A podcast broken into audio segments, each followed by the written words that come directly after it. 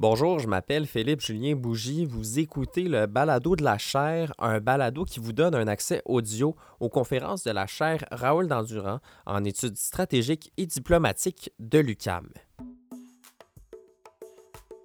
Le 12 mars dernier, notre observatoire sur les États-Unis a tenu le colloque Qui affrontera Trump? les primaires démocrates. Lors du premier panel de la journée, Nicolas Boyon, Rachel Payne et Christopher Galdieri ont analysé les résultats du caucus de l'Iowa, des primaires du New Hampshire et du Super Tuesday. Je vous souhaite une bonne écoute. Sans plus tarder, j'aimerais inviter euh, deux de nos invités euh, à se joindre à nous. Uh, I would like to invite Christopher and Rachel maybe to sit up front because we're going to have our first panel in a few minutes. Uh, and this first panel is titled um, Iowa, New Hampshire Super Tuesday What Happened and What Should We Expect uh, in the days to come in this Democratic race. And I'm going to introduce you our speakers right away if I can find my, my papers. I'll start with Nicolas Boyon who, will, who is in New York. He had to stay in New York because uh, Ipsos Public Affairs, uh, where he works, um, forbids uh, international travels at this point. So he will be in New York. He will talk to us um, thanks to uh, these technologies. And Nicolas Boyon works at Ipsos Public Affairs, and he's been working there since 2005. He is, he is Senior Vice President, Head of Research, Communications, and Partnerships at Ipsos, Affair, uh, Ipsos Public Affairs. Uh, we met in Mexico a few months ago at another conference on uh, Canada US uh, Mexican relations. And Nicola is an expert of polls, and I was fascinated by his presentation in Mexico, uh, where he talked to us about the impact of Trump on public opinion, uh, on issues like trade and things like that. And I decided to invite Nicola, who is a good friend of mine. And I'm, I don't know if we can see him on the screen. I can't, but Nicola, thanks for being here. I don't see you, but uh, we will start with you in a, in a few seconds. Our second speaker is Rachel Caufield. Um, she is a professor of political science at Drake University in Des Moines, Iowa. She teaches American politics at this university with a special focus on political institutions. Uh, her research focuses on political institutions, but on the Iowa caucuses also, and in particular. Uh, she is the author of a book on the Iowa caucus that was published in 2016. She's the director of the Iowa Caucus Project, and over the past campaign cycles, she has organi- organized efforts to get students involved in the caucuses. She has coordinated candidate visits to campus, led the campus effort to host national presidential debates and forums. So if you watch TV when there's a debate in Iowa, there are very good chances that you will see Rachel somewhere on screen. She's all, she's there all the time.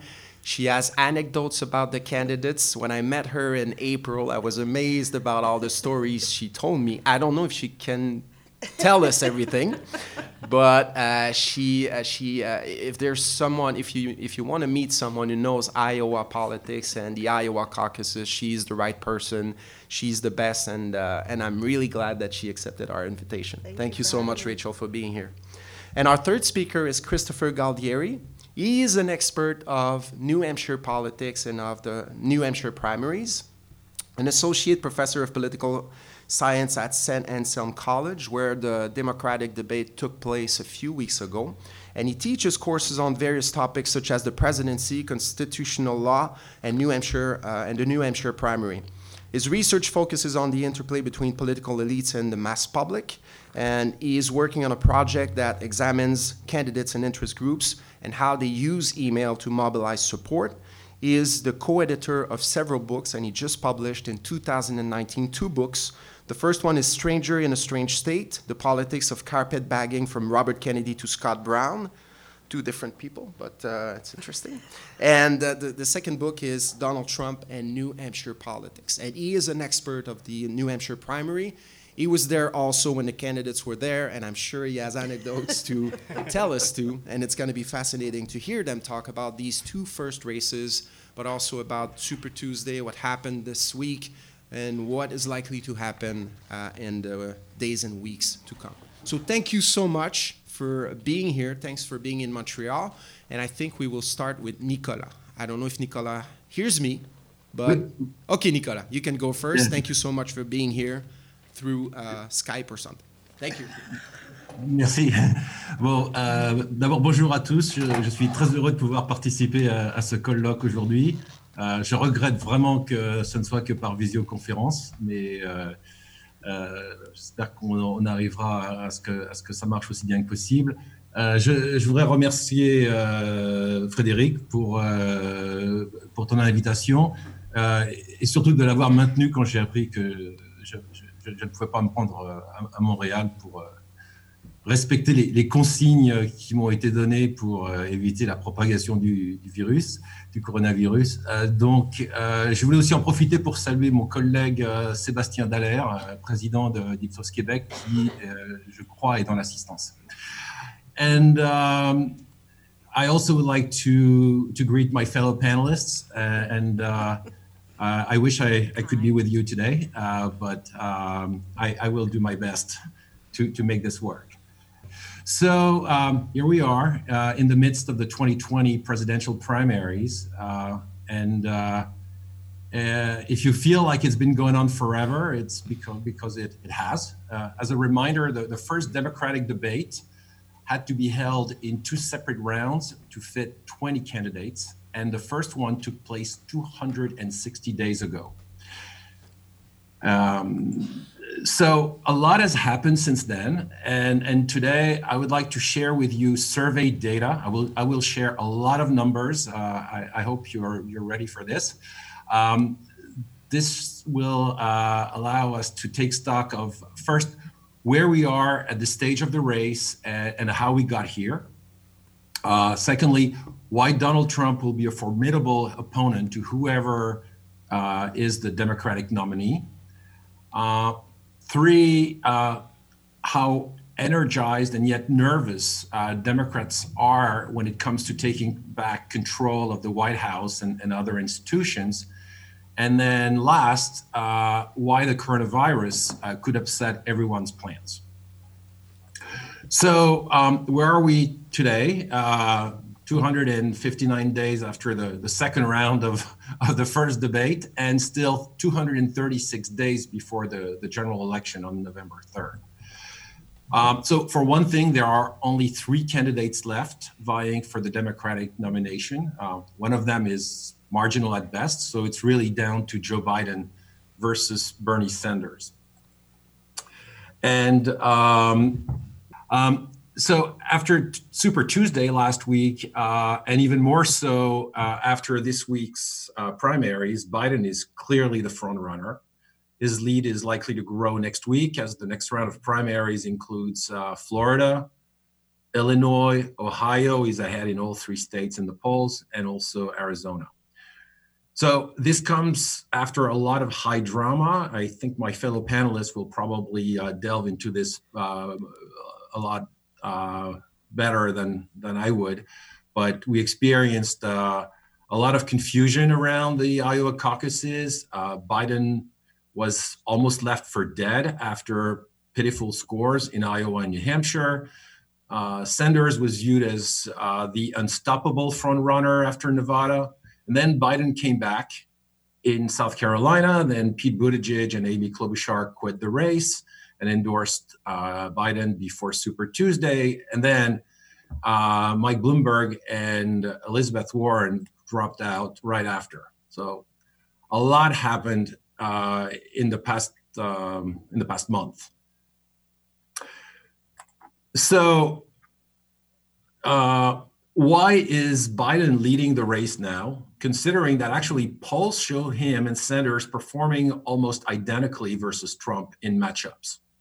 Currently, um, the polls give Biden a seven point lead and Sanders a six point lead against Donald Trump. That's the uh, the, the real clear politics uh, national average of, of all the polls, um, the, the, all the most recent polls uh, when it comes to to matchups. So that's there's a, a reason for this. There's a reason why Biden's ahead, and that's because Democratic voters really care about one thing, and that one thing is which candidate is best able to beat Donald Trump in the general election. Uh, it's the single most important trait for 49% of Democrats, way, way before anything else like the economy or healthcare or being new and different. And actually, uh, the percentage of Democrats who single out uh, the ability to beat Trump today is even greater than it was two months ago. So it is really the, the, the main focus. Um, and if you look at the next slide, uh, the candidate most likely to beat Trump is now is now uh, Joe Biden, um, or at least at least it's been since uh, the, the, the the South Carolina primary. Um, that's why he surged uh, on Super Tuesday. He's now at 56% on this metric, uh, which is pretty amazing considering it was down to 17% after New Hampshire. Um, at the same time, Bernie Sanders uh, has been pretty steady, but he never hit, uh, he never went beyond the, the 30% mark. Um, and so that, if, if you look at the at the next slide, you see the on the left hand side uh, the public polling average of voting intentions, national voting intentions uh, among Democrats uh, for Joe Biden and and Bernie Sanders. Uh, so the average right now is 50% uh, for for Biden, 34% uh, for Sanders. And that's actually not too far off from the 56 25 divide on which of the two is most likely to beat Trump. Uh, this, uh, this slide is lifted from the 2020 Political Atlas, which is a fantastic interactive portal that uh, was created and is operated by Ipsos with the University of Virginia's Center for Politics. And I really invite you to consult it. It will undergo a lot of improvement over the next few months uh, as, as we add more features to it. Uh, we, are we're very happy to, to have this this instrument, which combines both polls, social media data, and will also include uh, data from um, Larry Sabato's crystal ball. Uh, so one thing to know in order to understand the current dynamic uh, of the primaries is that Trump is still in a strong position to be reelected. Uh, for one thing, uh, at least uh, a couple of weeks ago, consumer confidence in the US was at a record high.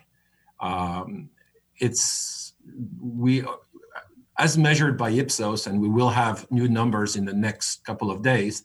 Um, so I don't have those yet, but um, since Ipsos started measuring consumer confidence back in 2002, the February numbers were the highest of, of the past 18 years. Um, the other thing is that U.S. consumer confidence is higher than uh, than, cons- than than confidence in any other advanced economy. It's higher than in Canada, for that matter. So we're coming from a very strong place economically, which uh, which is a strong asset for Donald Trump. But most importantly, his approval rating has been steady since he became president. Actually, it's been pretty much steady since way before he became president. Um, but right now it's at 43%, and that is not very far uh, for, from, uh, you know, whatever, where it's been at any time uh, over the past two years. Uh, and in this super polarized political environment, um, nothing seems to bring it down or up, actually um, not even an impeachment. Now, many look at 43% as a low score, and this is true historically in the US, but approval ratings of leaders in Western democracies uh, has been, uh, well, they, have been notably low lately. Uh, also, um, while it's four or five points lower than the ratings that uh, Barack Obama and George W. Bush had at this point of their presidency, and remember that both, both got reelected, it's four points higher than that of George H.W. Bush uh, who uh, lost his bid to reelection. So it's kind of in between. Uh, next, uh, what you see here is uh, is is a model that um, my uh, th- that the president of Ipsos Public Affairs in the U.S., Cliff Young, developed based on data from over 500 elections around the world, and it's been extensively tested uh, on past U.S. races. According to this model, uh, the the chance uh, the, the chance that an incumbent has uh, to be uh, reelected is is more than 50% if their approval rating is at least 40%. Uh, now, this is not foolproof because it only works about 85% of the time. Um, but according to this model, uh, with an approval rating of 43%, Trump has a two third chance of being reelected. Now, uh, next, if we look at the three states that helped Trump win the Electoral College in the 2016 election uh, Pennsylvania, Michigan, and, and uh, Wisconsin, uh, which he won by a grand total of 77,000 votes, his odds are at least as high as they are uh, when looking at the national uh, approval rating. Uh, it's actually um, higher in Wisconsin and a little bit higher in Pennsylvania. So next, uh, granted, uh, Democrats are very energized against Trump, but they are also nervous and, and they have good reasons to be. Um, so uh, next, uh, one demonstration of the deep level of anxiety in the US is the disconnect uh, between the high level of consumer confidence that I was uh, mentioning earlier and, um, and the majority feeling that the country is off on the wrong track. Among Democrats, uh, that feeling is shared by 84%, uh, whereas it's only 25% among Republicans. And among independents, it's almost the same as the national. The, the overall is 54, among independents is 56. Um, now, 54% saying that the country is off on the wrong track is, is, is a big number, but consider though that um, it's actually lower than it was uh, at any time uh, during well not at any time but definitely uh, during the the, the last uh, d- during the, the last few years of the of the Obama presidency. Uh, next, uh, another manifestation of um, the the level of energy among Democrats is the high turnout that was observed in the 2018 midterms. Uh, and we know that it led to a Democratic takeover of the House of Representatives, and it allowed Nancy Pelosi to be to be its uh, its speaker. So um, very big turnout then, and uh, we also are seeing actually a big turnout uh, in the primaries so far. But um, next, uh, one one thing to to keep in mind is that uh, yes, the, the Democrats, uh, the Democrats pickup in the midterms was the largest they had since 1974. Uh, they won 41 uh, representatives. But if, in fact, it's not a lot higher than the average for the party of power, which is 33. Um, also, keep in mind that the Republicans won 52 seats in 1994 and they won 63 seats in 2010. And if you look at the next slide, uh, the, the, the, the, midterm results really don't have much of a bearing on the following presidential election. In fact, uh, after 19, the, the, the 1994 election, Bill Clinton got reelected in 1996. And uh, after the 2010 election, where uh, where Republicans uh, really uh, swept the House, uh, Barack Obama was reelected. So, um, so the question here is whether the the Democrats will be able to repeat um, that uh, high turnout in the 2020 elections, and also whether or not it will be matched uh, by the Republicans. Next, uh, another risk for the Democrats is um, is whether um, they will actually all rally against the nominee. Um, in particular, uh, if Biden is the nominee, as it looks uh, as is more and more likely, uh, will Sanders supporters actually vote for him? Now, this past weekend, uh, we actually um, asked a national sample of, of Americans, uh, uh, uh sorry, of, of, um, of Democrats, um, whether they would vote for the other candidate than the one they support. And so we saw that only 51% of Sanders supporters said that they would vote for Biden, while 61% of Biden supporters said they would vote for Sanders. Um, now, this is likely to change over time, and we, we see that eventually the campaign will will probably, uh, you know, see a large proportion of, of Democrats rallying uh, uh, around the, the candidate, but um, it also raises a, an issue about uh, about just the, the turnout.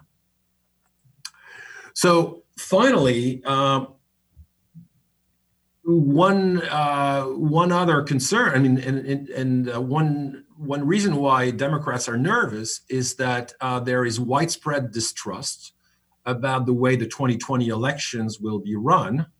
Uh, among Democrats, uh, only 39% trust that the elections will be open and fair, compared to 72% uh, among Republicans. And next, uh, you see that only 16% of Democrats are confident that the government has done enough to protect elections from foreign interference. So, um, before I wrap this up, uh, I I think uh, it would be in the current context, especially uh, when you think of uh, all the events of the past 24 hours, when the WHO um, made it official that we are now uh, in the midst of a pandemic.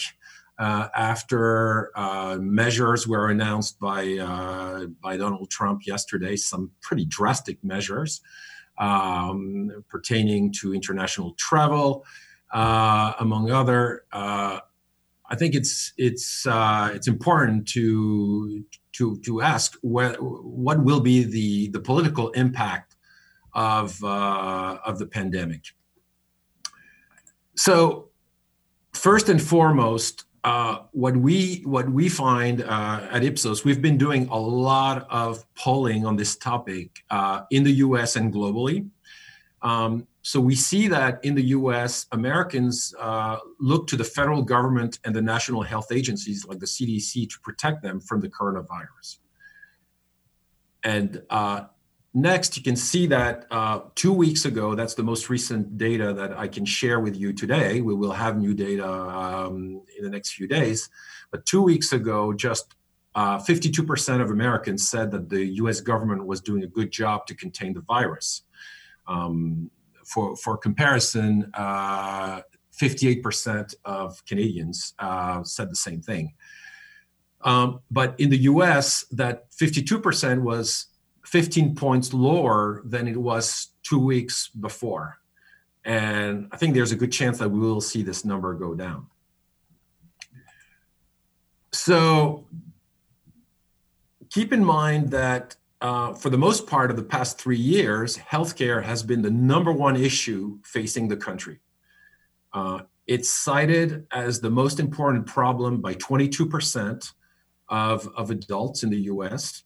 Um, among Democratic registered voters, it's 32%. But uh, among another group that's very important here, uh, independents, it's 29%. So it's only among Republicans that it is not the number one issue. Among Republicans, the number one issue is immigration. And so, over the past couple of weeks, uh, we have conducted a lot of research on what has been uh, the impact of various types of, uh, of uh, unfortunate events on the approval rating of US uh, presidents to get a sense of what you know to what extent uh, the the current pandemic um, you know could could have a, a similar uh, a similar effect. What we what we see is that there are basically uh, three types of events when it com- comes to uh, impact uh, on presidential approval. Uh, one, th- there's only really one type of events that tends to uh, to improve presidential approval, and that is wars and terrorist attacks. These are events when generally uh, the president rallies the country around, um, you know, around the issue, um, and and so uh, we've seen, uh, you know, we, have seen that especially uh, under the presidency of uh, George W. Bush, um, after uh, in particular after 9 11. So in this case, approval rating goes up.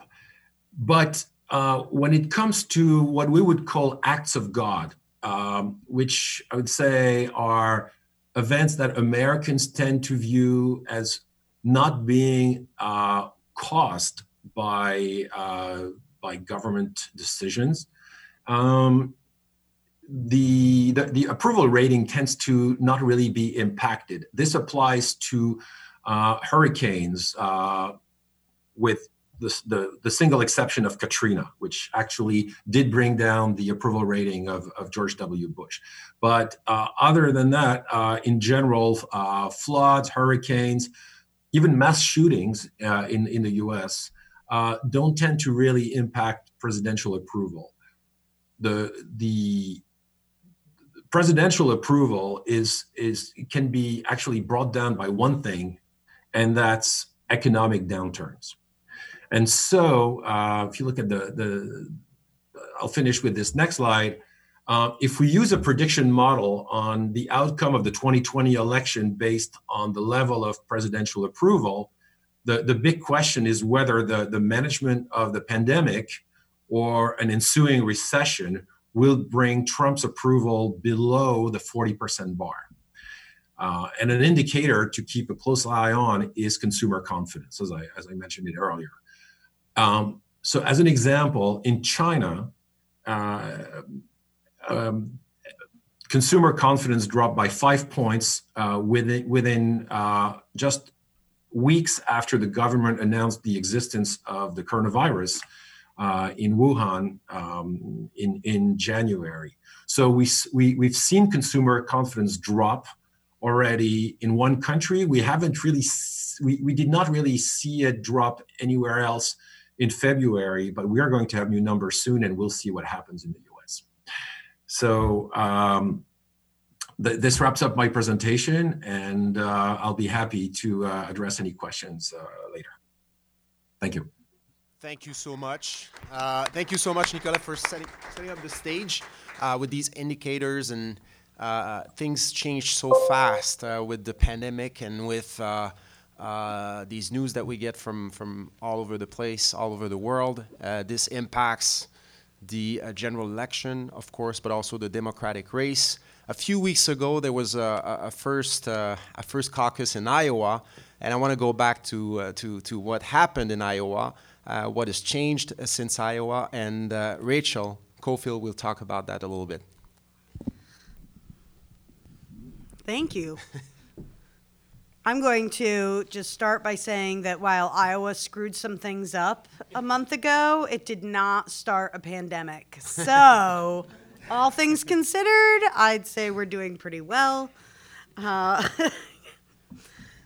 so, I want to kind of start. I don't know exactly how familiar people are with the ins and outs of an Iowa caucus process. I assume that there's a good deal of familiarity in the room, but I wanted to kind of open with some of the quirky things about Iowa since uh, even in the United States, many people are very confused about what it is that happens in Iowa.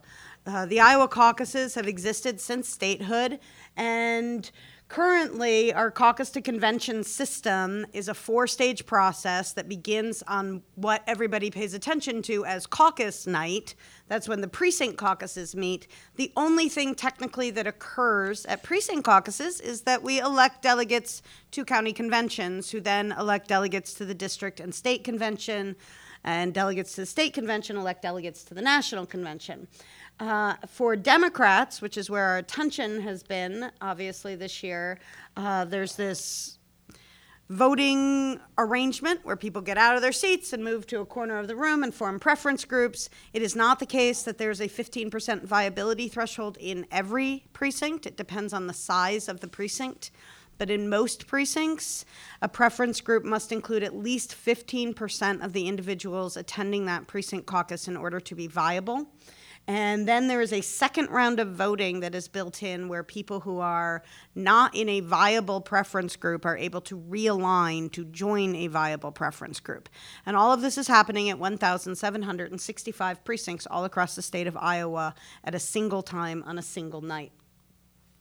There were a number of reforms that went into effect in 2020 that are a result of the Unity Commission that was put together by the DNC after the 2016 election seemed to produce such fragmentation within the Democratic Party. Uh, I wouldn't be surprised if we see a similar effort after 2020 uh, because it was predominantly led by Bernie Sanders supporters. And the Unity Commission basically put forward a number of suggestions, recommendations, encouragements uh, to the state party organizations, and those various suggestions worked much better for for uh, those states that held primaries than for caucuses. It's not a surprise that in 2020, three only three states are holding caucuses. So many states after the 2016 Unity Commission said, "Nope, we don't want to do this anymore. The requirements are going to be too stringent. We're going to change to a primary." In Iowa, we tried to work around them, and there are several reforms that took place to make caucuses more transparent and presumably, the idea was at least easier to navigate. Uh, so the first was that after the first round of voting, any person who was in a viable preference group was locked in. They could not realign. That's the first time we've ever done that. The second thing was that they introduced this idea of preference cards. So every caucus goer got a little card and they had to write down who their first choice was, whether or not they were viable, if they weren't viable, who their second choice was, and they had to turn in those cards. The idea was that it could trace what was happening in the room at the time Third, they were going to release three sets of results. For the first time ever, raw vote totals would be released for both the first round of voting and the second round of voting, or final round of voting. And then, in addition, the state delegate equivalents would be announced. And we don't need to go into the nuance of what a state delegate equivalent is, but basically, there's a nice little formula that the state party has to say, okay, if you get this many delegates to county conventions, that's going to translate to a certain number of state delegates. It's it's a messy, messy metric of who wins and who loses. There's no doubt. For those who know how it, how SDEs work, it makes perfect sense. But for most people, it it doesn't make perfect sense. So the raw vote totals were meant to make the caucus results more transparent, and uh, we had to come up with an absentee voting method, which for caucuses doesn't work well. Uh, so originally they put forward the idea of virtual caucuses, some sort of telephonic meeting system where people would come together uh, at six various times the week before the caucuses. And then the DNC hacked the system that Iowa was developing, and they announced that that was not going to be allowed because it was too hackable. And then Iowa adopted something new, which is called satellite caucuses, but satellite caucuses all had to meet on the day of the caucuses. They were simply designed for communities of people where it would be difficult for them to attend their normal caucus. So, for example, Drake University, we did hold a satellite caucus for our students who had classes on Monday evening uh, and therefore would not be able to attend their regular caucus meeting. So, those were kind of the ground rules going into 2020. We also have to kind of think about these are things that if you haven't done it before, I have to tell you, I study American politics, and prior to getting to Iowa, I had no idea what this process actually looked like. And then I went through my first caucus, and it was an incredibly illuminating experience. And so, some things that people generally don't think about because caucuses are unfamiliar to most people. The first is that caucuses are not run by the state government, they are run by the state parties. And so the party is purely and totally responsible for the organization of all 1,765 precincts. They are all volunteer run. Caucuses are actually amazingly transparent, much more transparent actually than primary voting, in the sense that if you are in the room, decisions uh, and results are announced at every single stage of the process. People have videos and tweets, and, and, they were sending out all sorts of information about what was going on in their precinct caucus as it was happening. Um, and so it's actually amazingly public. Uh, delegates are distributed across every corner of the state. So every single precinct across the state of Iowa will elect some delegates. And then what happens in the room matters. This is an interactive process. That second round of voting in particular matters a great deal. So, activists who are able to interact effectively to persuade voters in the room are very important. And therefore, campaigns recruit people specifically for that purpose.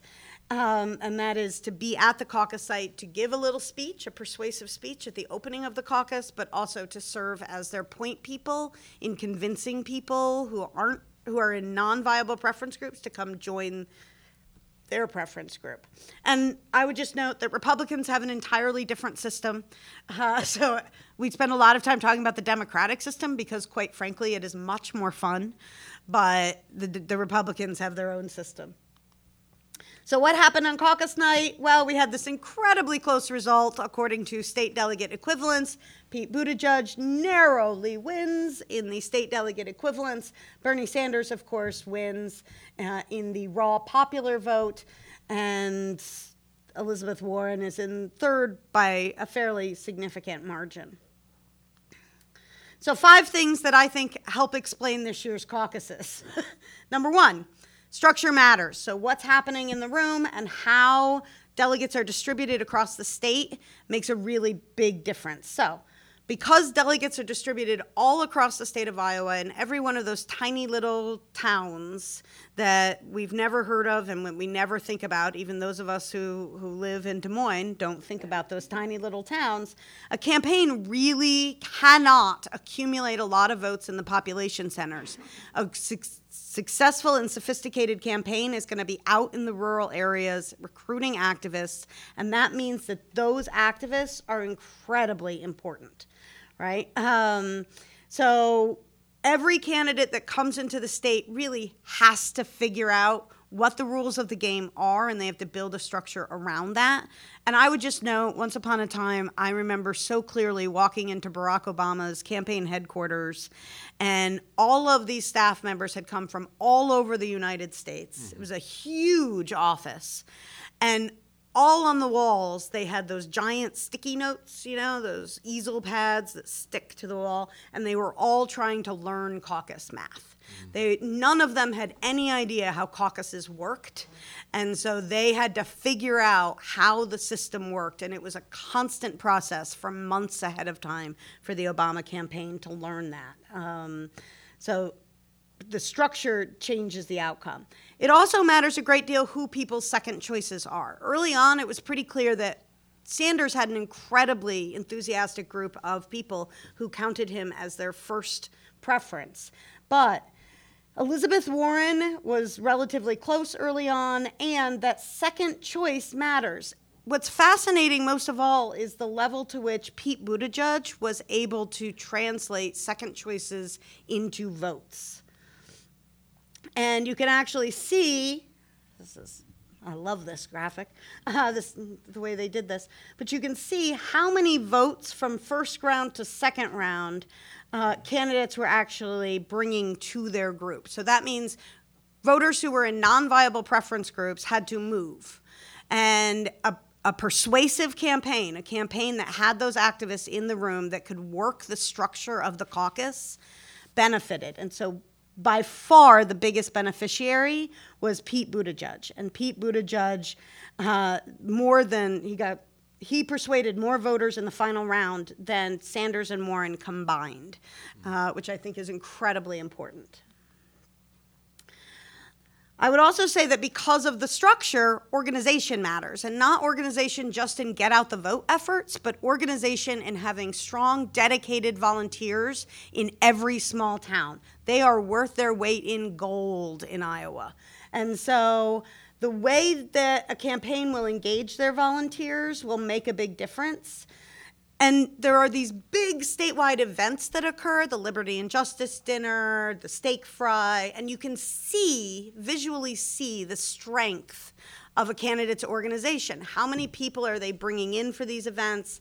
How well kind of coordinated and uh, cohesive, right? How coordinated and cohesive is the group? Uh, and I think it's fair to say Sanders skipped the steak fry from an organizational perspective, did not organize at all. Uh, Buttigieg and Warren both did. Sanders, for the most part, skipped organizing for the Liberty and Justice Dinner. Uh, his campaign simply did not engage in a lot of these shows of organizational support, um, and there may be a reason for that. But I think overall, organization, when we talk about organization, it's kind of become a, a weird catch all phrase.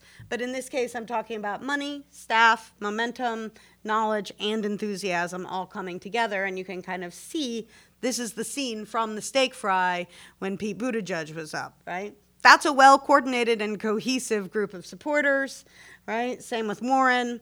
Uh, so you can visually kind of get a sense of organization on the ground. Uh, and there were no, there were not the same kind of similar shows of force by the Biden campaign, by the Klobuchar campaign, by the Bennet Ryan. I mean, we could go on, right? We could just sit here and list candidates, and it would take 15 minutes. Uh, enthusiasm matters a great deal, and caucusing in general, unlike primaries, it is really hard to caucus. It is a time commitment. It is often hot and crowded. It is not a convenient way to vote, but it is a super fun way to vote. A lot of caucus goers have actually said they caucus because it is a fun social event for them. Uh, they want to go hang out with their friends and family and neighbors and talk politics for a little while. Uh, and so enthusiasm matters. A casual supporter is not going to be very helpful to a campaign Bernie Sanders wins in this margin by a long shot. Uh, so, Bernie Sanders supporters were the most enthusiastic. Uh, what's interesting to me is the degree to which Warren's enthusiasm matched with organization did not pan out in the room. Uh, and I think that's where that structure is so important, right? Not having the people who can actually go to the non viable groups and bring them to your group. Um, I also think that in 2020, the nationalization of this election mm-hmm. had a really important role. Over the course of my time in Iowa, I've been there for 19 years now, and over the course of that time, Iowa caucus campaigns have gotten increasingly nationalized. The narrative of the campaign is more national than it's ever been before. Uh, and while Iowa Democrats are ideologically remarkably similar to uh, Democrats nationwide. And among Democrats, Iowa has a record uh, of supporting the eventual nominee. Nonetheless, in this particular race, straight out of the gate, 260 days ago, there was a narrative. And the narrative developed by national media organizations was that there were two lanes in this race and that the only thing that really mattered was electability. Both of those things are not entirely wrong, but I think that they missed a lot of the nuance of what was happening on the ground in Iowa. So, for example, you I mean, I talked to a lot of people, and there were a lot of people deciding between Biden and Bernie. Mm-hmm. According to the national narrative, that should never happen, right? right? That that doesn't work that way. There were a ton of people deciding between uh, Elizabeth Warren and Pete Buttigieg. There's a lot of overlap on the ground among supporters, and I think the national narrative really kind of missed some of the nuance of these campaigns. But it's hard to track exactly how this would have affected the results in Iowa. And so it's something that I'm kind of playing with right now and trying to, to figure out whether it matters. This was, and, and I'm clearly not the first to say this, this was by far the most nationalized campaign for the presidency we've ever seen. It's not a surprise, right, that those fundraising numbers uh, in the third quarter and subsequently in the fourth quarter, I just don't have a nice graphic for it. The top three money getters were the ones who did really well in Iowa. Um, so, you know, it's obviously a, a self reinforcing process, money and popularity, but um, I think the nationalization increased the role of money and name recognition um, overall. And then five, I would say party matters a great deal. Because state parties run the, the caucuses, the party organization has to be responsible for all of the logistics for the caucuses. Um, and there's our chair, our former chair of the Iowa Democratic Party. Uh, he spent months and months and months saying we're expecting the bid the largest and the best run caucuses in Iowa's history. Uh, we've been planning for months and we are ready every single event. I must have heard him say it a hundred times, and now he's sad uh, because he was wrong. They were not the largest, and they certainly were not the best run. Uh, they introduced a new app to collect results, and remember that this was the first time that they were collecting much more granular results than they had ever collected before, and so they, um, yeah, the app did not perform as function as it just did not function as as planned.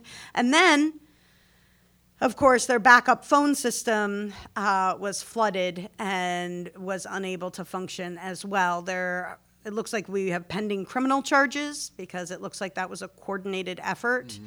to block the phone lines to the Iowa Democratic Party on caucus night. Um, and so election interference charges will be brought against someone. I think they're trying to figure out who. Uh, Not me. Not me.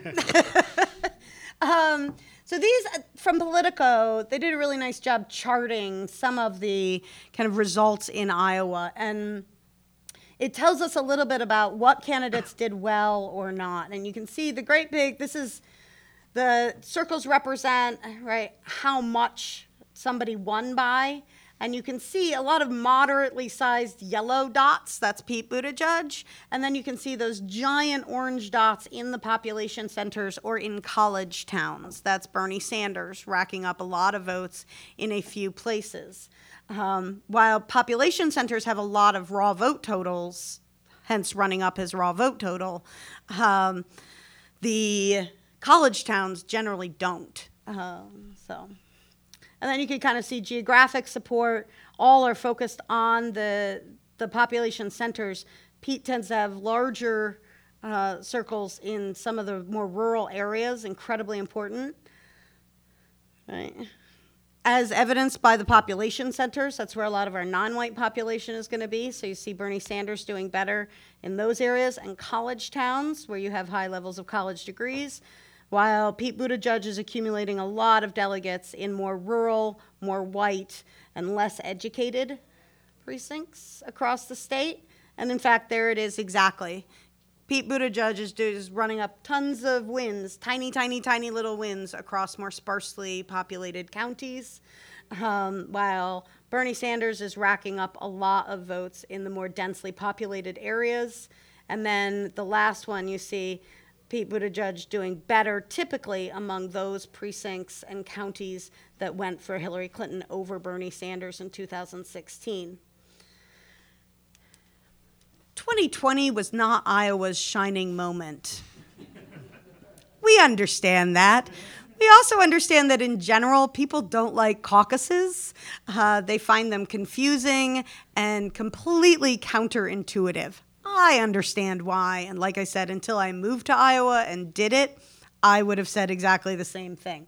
But I want to make a quick case for Iowa because I think there are some really important things that I have found in Iowa. I have been converted wholeheartedly to the Iowa caucuses, and there are a lot of reasons for that. But I would suggest number one that this is a party selection process. It's very different than an election. And a party selection process is about the party choosing a candidate who they believe is best able to win in a general election. In the current general election environment, rural communities matter, Midwestern rural communities matter. And we just heard about how 78,000 votes in three states mm-hmm. could make the difference between Donald Trump being reelected or a Democrat being reelected. Ignoring smaller, predominantly white rural areas across the Midwest, maybe not a good idea if you want to win back those 78,000 voters. Just a thought. Uh, so I think parties should be able to design a process that yields the best candidate given the current general election environment. Um, I would also suggest that representation, while we talk about it often in terms of racial demographics, there's also a lot to be said for thinking about ideological representation and thinking a lot about the representation of interests across the United States. And while Iowa is in fact predominantly white, Iowa has a long history of supporting non white candidates. And that includes Jesse Jackson, who did far better in Iowa than he did in other areas and national polls. It includes Alan Keyes on the Republican side. It includes Barack Obama. And despite the national narrative of this past campaign, Kamala Harris, Cory Booker, and Julian Castro were all polling better in Iowa than they were nationwide when they dropped out of the race. So I think that there is a lot of value in small states that have a culture and an expectation of retail politics. I think that there's a lot of value in starting in a place without a large media market, a place where you can level the playing field and there are low barriers to entry, allowing a lot of candidates to get into the race and be successful. I don't know whether or not our current election environment will allow uh, given nationalization, given the role of media and name recognition in today's elections, I don't know that there's still space for smaller states to play that role effectively. But I hope that there will be. So we're quirky and we're cool. and there we are, caucusing. See, it's fun. Thank you. Thank you so much, Rachel. I went way over my 15 No, no, it's I'm okay. It's okay. As I said earlier, you're the main I'm course sorry. today, so I didn't go way over. thank you so much. And Christopher will talk about another small state that's very important in this race, but that has a primary. uh, Yes. New Hampshire. Yes. Christopher. Yes. So, uh, with so, just some background on the New Hampshire primary, uh, New Hampshire was one of a couple of dozen states that started a presidential primary back in 1916 uh, at the tail end of the progressive movement. Uh, it was not first then, it went after Indiana and on the same day as Minnesota. Uh, in the wake of 1916, most of the other states realized this is terrible. These primaries are beauty contests. Nobody votes. They're expensive. Let's get rid of them. New Hampshire, being a stubborn New England state, decided, eh, let's keep it. Uh, and so New Hampshire's had the first primary by accident since 1920. Uh, and no one really cared that much about it until 1952 when the state added a presidential preference vote. Prior to that, you just voted for delegates. You didn't know who they liked, who they planned to support, anything like that. Uh, in 1952, they added candidates' names, suddenly became a thing that people could cover. Uh, it also became a way for factions within parties to put candidates' names on the ballots. Eisenhower became president in part because moderate Republicans trying to stop the conservative isolationist Robert Taft put Eisenhower's name on the ballot. Eisenhower won without campaigning. Whoa, this is interesting. Uh, and that set off uh, years of candidates coming up to New Hampshire to try to kickstart their campaign. The press loved it. It's a 90 minute flight from Washington.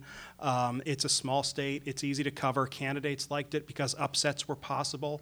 So you had Henry Cabot Lodge win in a write in campaign in 1964. You had Eugene McCarthy uh, give Lyndon Johnson a scare in 1968. You had George McGovern do very well there in 1972, and so on.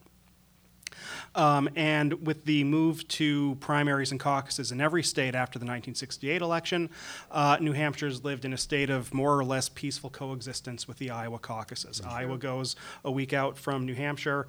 We go um, next. We play Uh, well. Yes, we do. We do. We're, we're, we're friends. Uh, it's, it's, it's fine.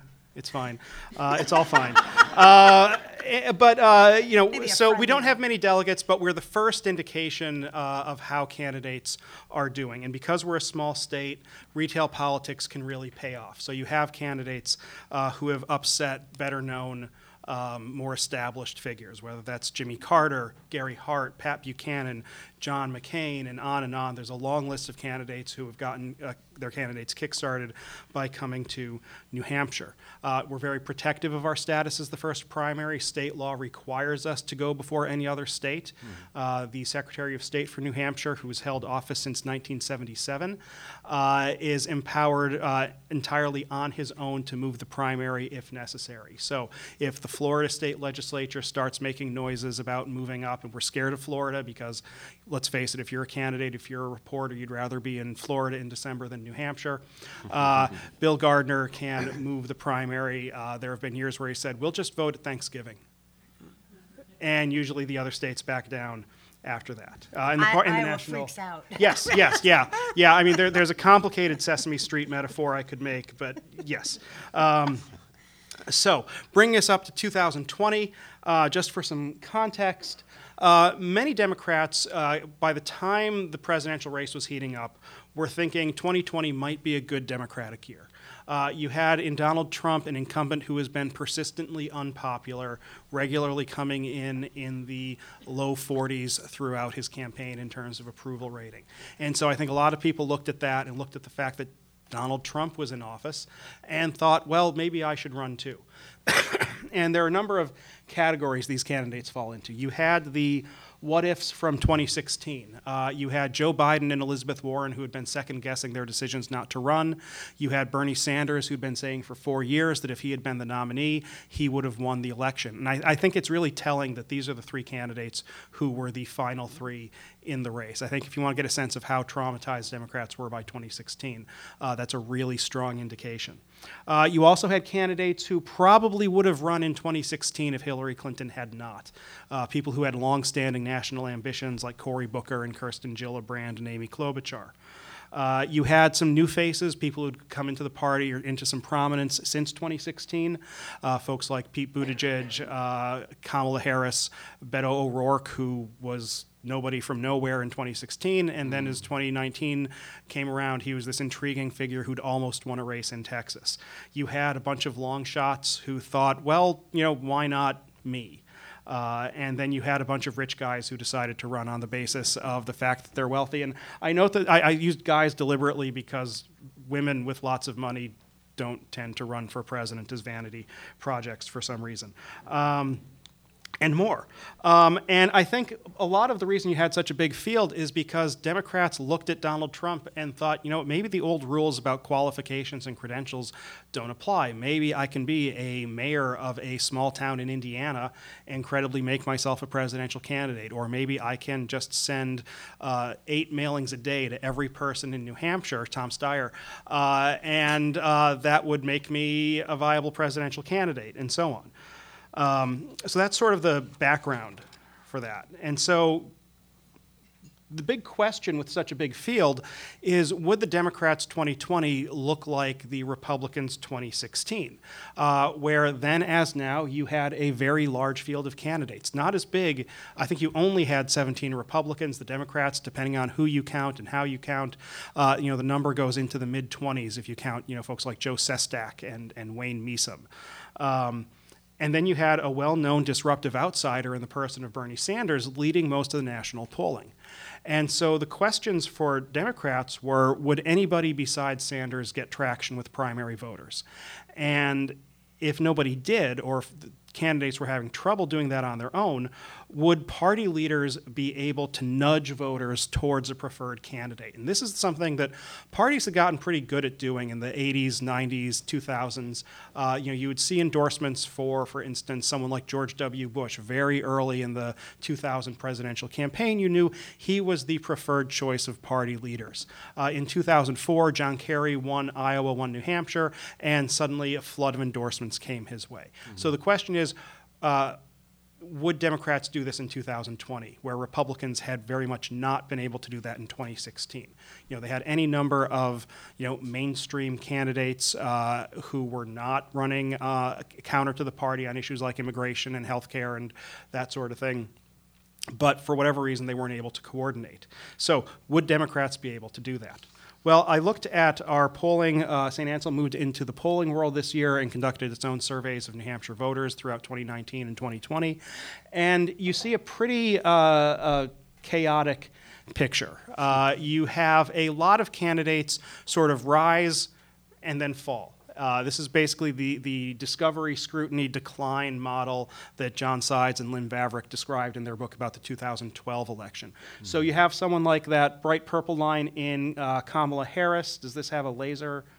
Yes, uh, Kamala Harris. Uh, nobody's heard of her. She has some a really good debate. People are interested. I went to a house party for her last July. There were like 300 people there, uh, and then interest falls and she declines in September uh, and into November and drops out in September. You have uh, this Navy line is Elizabeth Warren had sort of a slow burn into the fall. People really like her. People ask, "How are you going to pay for your uh, Medicare proposal?" And her support drops because she doesn't have a great answer for that. Uh, you have Mayor Pete. A lot of people, he's the light blue line. A lot of people thought he had peaked in the fall, and then interest had just sort of faded over time as he focused more and more on Iowa. Um, I also want to point out Tom Steyer here. He's this line. Um, once Tom Steyer got into the race and started flooding the state with TV ads, online advertising, mailers, I really think anybody who was doing worse than he, he, he was, uh, was shut out. Uh, this line's Cory Booker, this is Kamala Harris, uh, both tremendously appealing, talented politicians, but I think there was just, they could not get through, um, you know, I, am thinking of like, you know, anti aircraft fire on a, on a battlefield or something. You know, they just could not get above the Tom Steyer barrage into New Hampshire. And then you've got Bernie Sanders sort of cruising along here, not where you might have expected, but you know, okay, fairly steady, and then he has a surge at the end. Uh, but so does Joe Biden. He's this sort of golden line, and people were not sure is he sort of cruising on name recognition or is this genuine support for him? Uh, and his campaign, you know, did not have a lot of events in New Hampshire. He never did politics and eggs. He was, you know, the events tended to be small. They tended to be, uh, you know, it was not hard to find parking at Joe Biden events in New Hampshire throughout uh, 2019. Uh, and but then he sort of had a bit of a bump in February, but no one was sure is that just name recognition or is this genuine support? So, you know, the big picture here is really indecisive voters. Democrats uh, just could not decide between any of these candidates on their own. So, did party leaders give them any guidance? Not really. Uh, the main re- way that party leaders give guidance to voters is through endorsements where they publicly declare support for somebody. Uh, and nationally, uh, Joe Biden, in raw numbers, was doing really well. He was leading, this is from 538. Um, getting scoring more endorsements from more notable Democratic leaders, elected officials, those sorts of people than any other candidate. However, if you look at the number of people who could be endorsing, uh, Democrats were very, very slow to endorse. They were endorsing more slowly than Republicans had in 2016 when Donald Trump was able to run away with the nomination because party leaders could not steer voters towards somebody like Marco Rubio or John Kasich or Jeb Bush. So that's nationally. What about New Hampshire? Uh, in New Hampshire, the message was we have no message for voters. Um, there we go. Uh, so these are endorsements by New Hampshire state legislators during the 2020 cycle. And the leader was Elizabeth Warren, followed by Cory Booker, who had made a lot of inroads with party leaders in the state. He had spent tons of time in the state in 2012, in 2016, in 2018, just fundraising, campaigning for people. You know, if there's a special election for a House seat in Henniker, Cory Booker is there. Uh, Cory Booker is sending money, Cory Booker is sending staff. That paid off a little bit in terms of endorsements, but the big takeaway was that there was no message from uh, party leaders. For the most part, Democratic state legislators just didn't bother endorsing anybody. And that's basically what happened in 2016, where it was just this muddled picture, and most Republican legislators threw up their hands and said, We're not going to endorse anybody at all. And I think there are a couple things that explain this. One is that you know aftermath of 2016 issue, which is that Democratic voters and Democratic leaders had just crawled so far up inside their own heads they couldn't make up their mind. They weren't trying to think of which candidate do I like best. They were trying to think which candidate will most appeal to an unemployed steelworker in Pittsburgh whose brother is a farmer in Michigan whose wife is addicted to crystal meth and votes. And that's, you know, it's a really difficult calculus to make as a voter to not decide who do you prefer, but who do other people like without any knowledge of who those other people are. So that meant that a lot of people wanted to wait and see what happened. Uh, who wins in Iowa? Who doesn't do well in Iowa? Uh, what happens in the debates? Does anybody have a good moment, have a good debate, a breakout moment, a huge gaffe, that sort of thing? And there were just so many candidates who were so similar to each other, it was really tough to decide, right? You, you know, you're choosing between Joe Biden and Donald Trump. That's a really clear, distinct choice. You're trying to decide between Amy Klobuchar and Julian Castro and Elizabeth Warren and Cory Booker and Kamala Harris and on and on and on. And it's like, you know, which type of bread and which type of cheese do you want on your grilled cheese? Either way, it's a grilled cheese sandwich. Uh, so, not a ton of difference. So what this meant was that like events mattered in this primary to, an ex- to a greater extent than they usually do, I think. Uh, and so by the time you got to primary week, um, a bunch of things happened that I think really affected the outcome of the race. You had the delayed count in Iowa where we didn't know who had won for a few days afterward. Uh, and that had a couple of effects. Uh, the biggest one, I think, is it uh, delayed or lessened the bounce that Pete Buttigieg should have gotten coming out of Iowa. If you were up that night watching the returns, uh, Mayor Pete declared victory in Iowa around 12:30 Eastern Time, I think. Uh, in his perfect world, he would have been declaring victory at about 10:55 and gotten to the peak of his speech right as people were tuning in for their 11 o'clock news update before going to bed. Uh, he didn't get that. He didn't get the, head, the headlines on the morning newspapers were not Buttigieg, Buttigieg, wins Iowa. It was chaos in Iowa, no result, et cetera, et cetera. Uh, and his campaign was ready. His campaign pounced when we drove to work uh, the morning after the caucuses. There were Mayor Pete signs all over Concord, where I live, all over Manchester, where I work. Uh, so they were ready. They were prepared. They expected to do well. Uh, I don't think they got the bounce that they wanted to get. Uh, I think it also gave Amy Klobuchar a reprieve. She came in a distant fifth in, in Iowa, but she acted like she'd won. She booked the overnight flight into New Hampshire. Uh, and hit the ground running. Just brought her entire staff, doubled it by bringing the Iowa folks to New Hampshire. Uh, and rolled the dice, and I think she got a break because of that. Uh, and I think Biden as well. I think he avoided the uh, good God, the former vice president came in fourth in Iowa. This is a, not a great result for him. I was at a Biden event the uh, evening after the caucuses, about an hour after vote totals came out, and you know it was sort of it was a punchline, not the headline of what was happening. That's good. I should remember that of what was happening uh, in the campaign that night. And then uh, you had the final debate uh, at St. Anselm the, the sat- no, Friday before the primary. I have a stuffy nose, so it's not coronavirus. Um, it was a very good debate for Amy Klobuchar. She had an extraordinarily good night, uh, and more importantly, she got really good coverage coming out of it about what a good debate she'd had.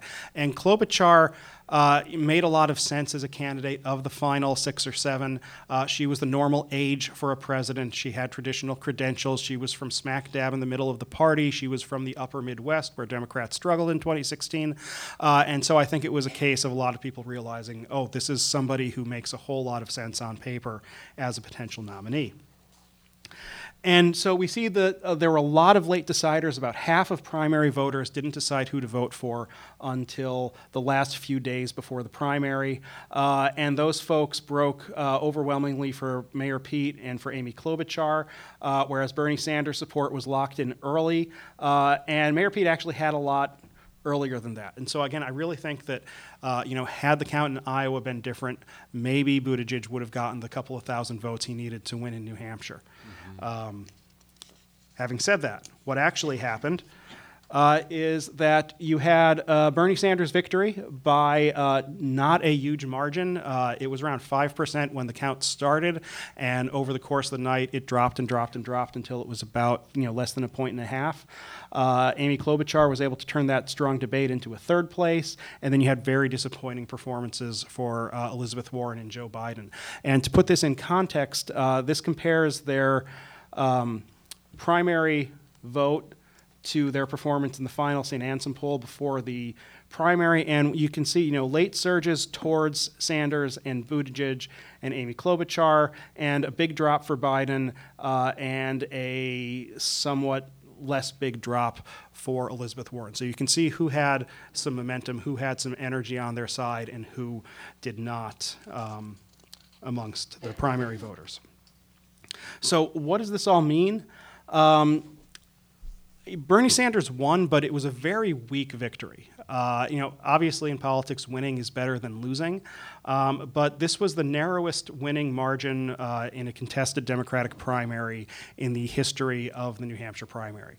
Uh, I think you have to go back to Jimmy Carter, who was not the presumptive frontrunner like Bernie Sanders, but he was this obscure one-term former governor from Georgia who had camped out in New Hampshire and Iowa for two years and beat a bunch of better-known uh, national figures. Uh, then that victory of a couple of points was really impressive.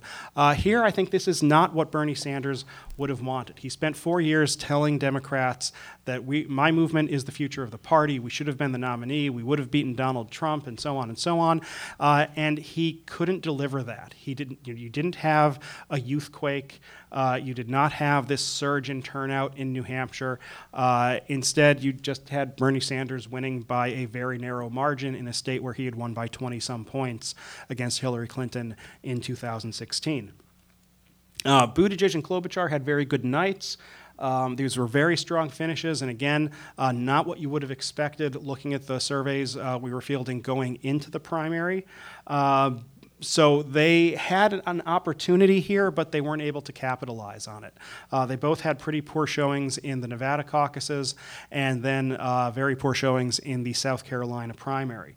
And I think it matters that those are states with more diverse electorates, and neither one of them uh, was a natural fit for voters of color.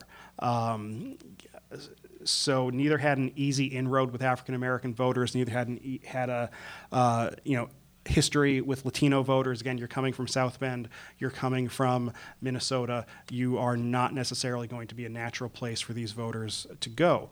Um, so they were given an opportunity, but they had a hard time capitalizing on it. Neither one of them had much of a campaign structure past New Hampshire, uh, and they did not have a lot of time to try to scale something up. So even though money was coming in, even though they were getting a lot of press coverage, uh, they didn't have the resources, they did not have the organization you'd need in Nevada to win a caucus there, and they certainly weren't able to compete in South Carolina. Who did? Uh, Joe Biden. Uh, his second place in New Ham- Nevada was enough for him to say, I'm still in the game. Uh, and then in South Carolina, he got that endorsement from Jim Clyburn. I don't think you can overstate the importance of, of that in Biden's win there. Uh, he also has uh, you know, long ties to the state of South Carolina, uh, and he had a lot of support amongst African American voters.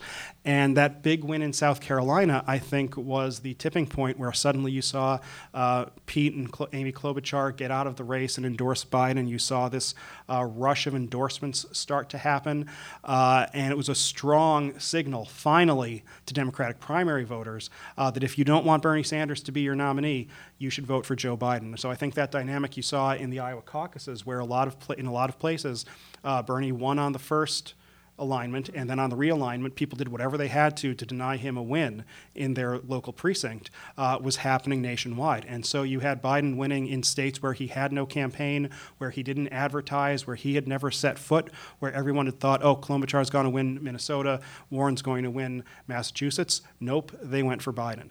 Uh, and so that brings us to where we are today, someplace that I don't think anybody really expected. You know, the Biden campaign said for uh, you know most of 2019. uh, get us to South Carolina, and the race will change. And by the time Iowa and New Hampshire happened, I was one of the many skeptical people who thought, you can't even, aff- you're going to be flying commercial. You're going to be carrying your own bag. How are you going to do this? Uh, and turns out the Biden campaign was right.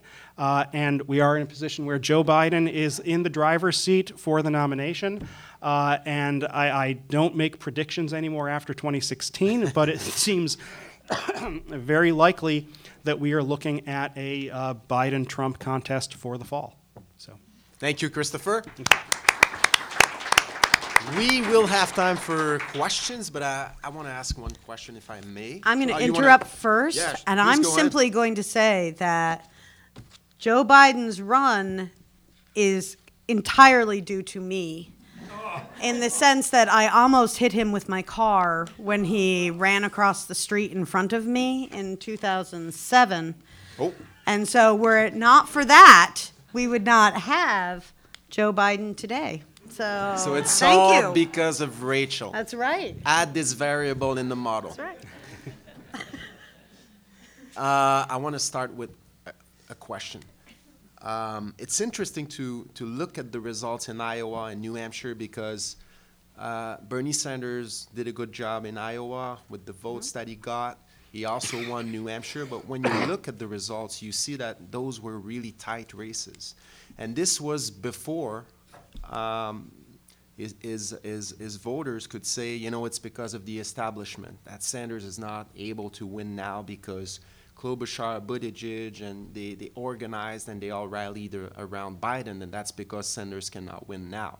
Uh, it seems like it was difficult for him, even before all we know today, to win these races. So my question is, is the message the problem or the messenger, or both? and it's a question for Nicolas also because he looked at the, at the polls and the data. Uh, why isn't this thing working for, for Sanders? Why isn't why, why, why is he in this position? Who wants to go first? I'll, I'll start.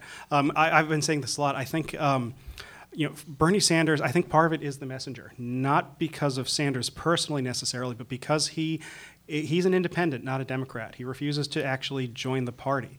Uh, and I think that combined with the fact that he describes himself as a democratic socialist and all the rest uh, makes an awful lot of Democrats very skeptical of him.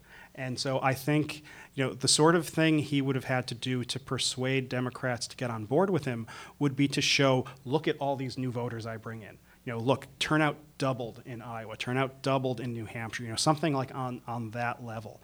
And I think in the absence of that, if I'm a, you know, uh, Democratic congresswoman who got elected in 2018 by appealing to moderates, uh, I'm not necessarily thrilled about running on a ticket with him at the top of it. I would much rather somebody who is, you know, more moderate, more of a mainstream Democrat, um, because I'm worried about getting that second term for myself. I think, you know, he's uh, t- to compare him to another Vermont politician. You know, Howard Dean had a lot of support, had a lot of uh, online activism on his behalf, but he wasn't able to translate that into votes. And I think for somebody like Howard Dean, again, he would have needed to show uh, skeptical Democrats, look what I can bring to the table that nobody else does. And in the absence of that, I think it's really tough for somebody like Sanders to win a major party nomination.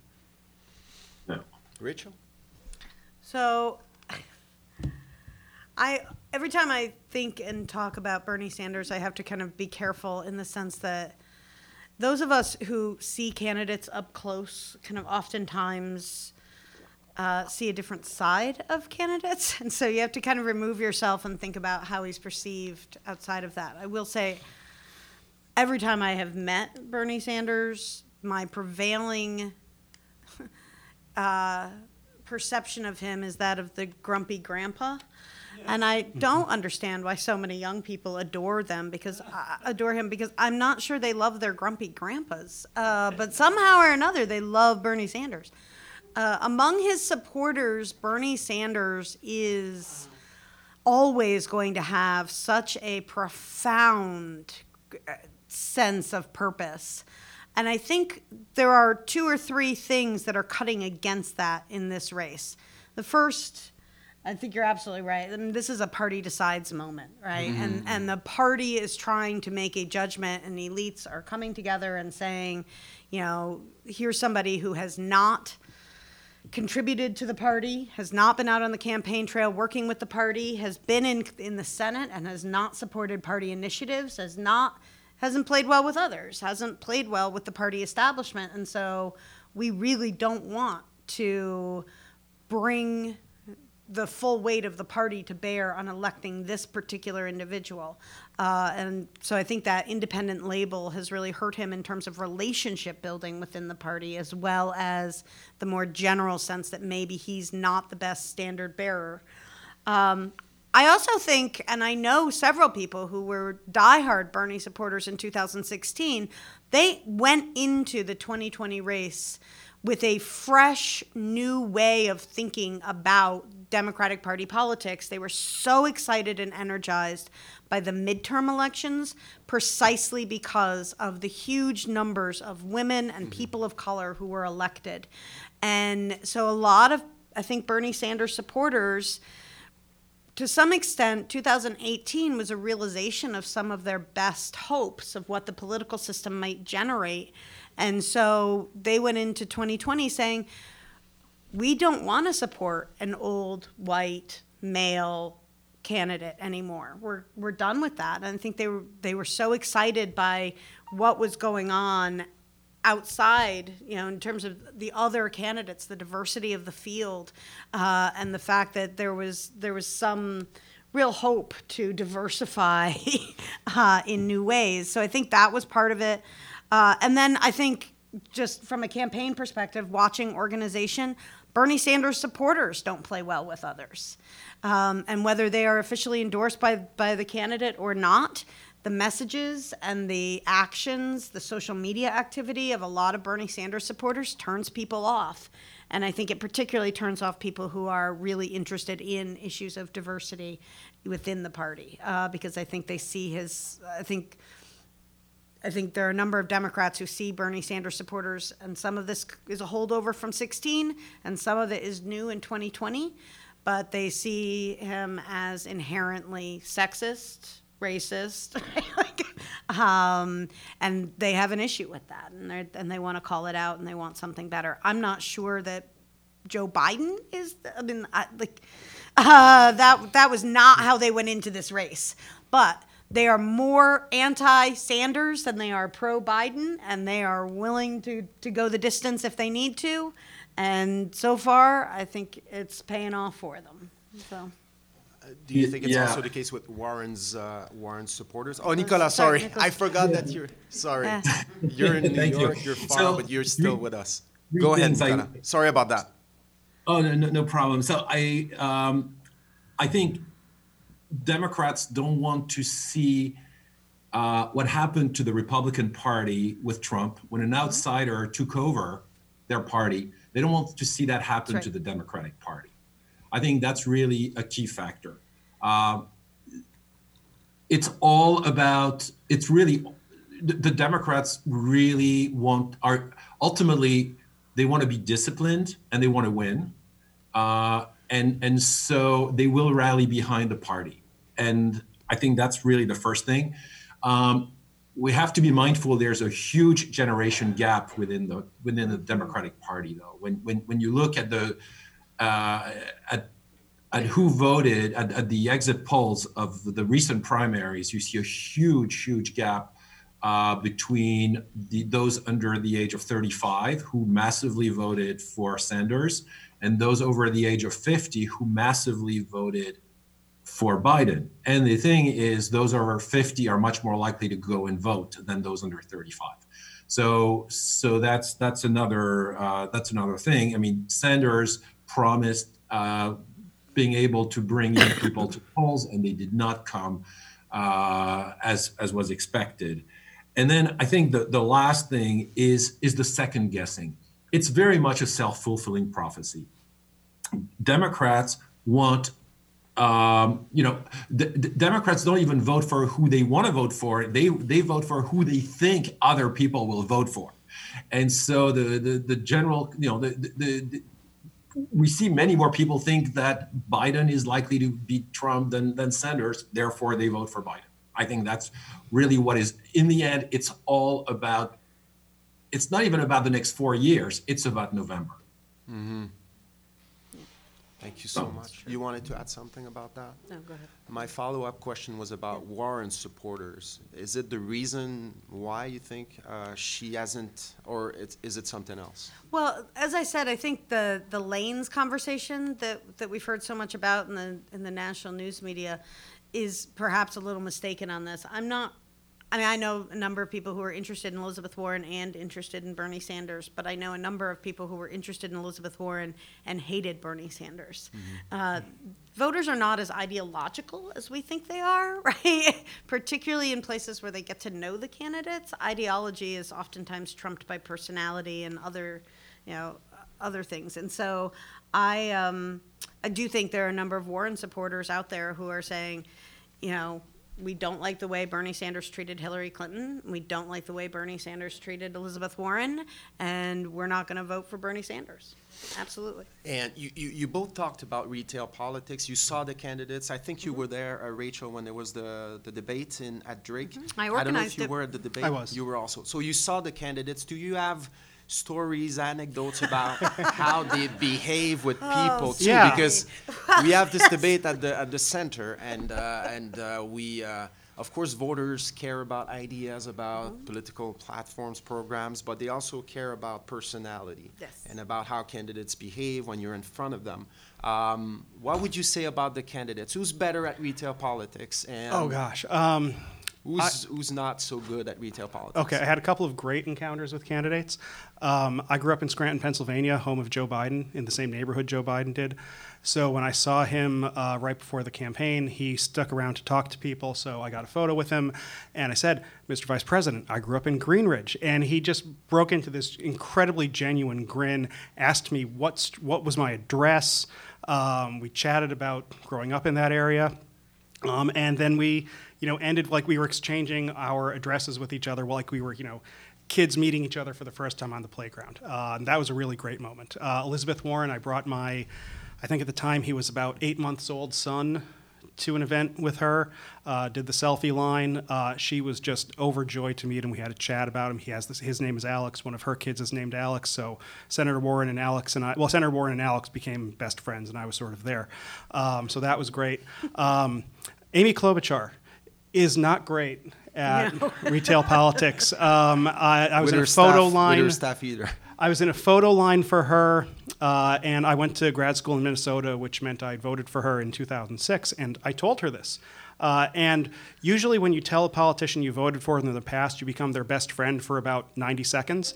Um, she asked, "So where's this going?" It's like.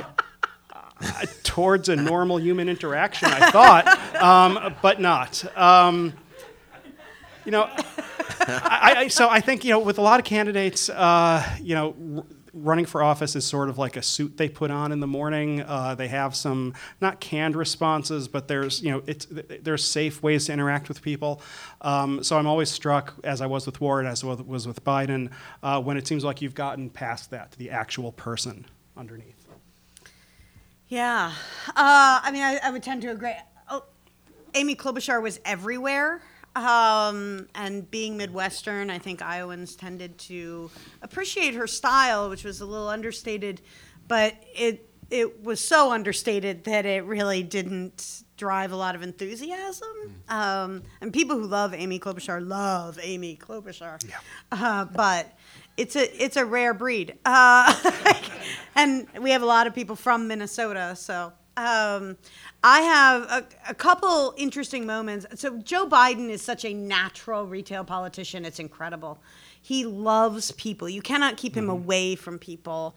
So we he came and spoke at Drake in 2015 as vice president. Uh, and I was backstage when he walked in, and there was some shuffling of schedules because he went up to visit the overflow room before coming uh, to the backstage area. But he just bounded into the backstage area, and I was the first person he saw, and he just enveloped me in a bear hug. And like that's the most natural thing to Joe Biden. Like if there's a person around, he needs to be and and so this past summer we had the we had a forum, a candidate forum on campus and we knew this was going to be a problem because we had to get him across a parking lot. It's not a big parking lot, a small parking lot. We had to get him from one, the venue where the forum was, to an interview with MSNBC. And it, it was, we had five minutes, easy walk, no problem. But we knew that the only way we could make this work is if we held everybody in place. If he ran into people, it was going to be a disaster.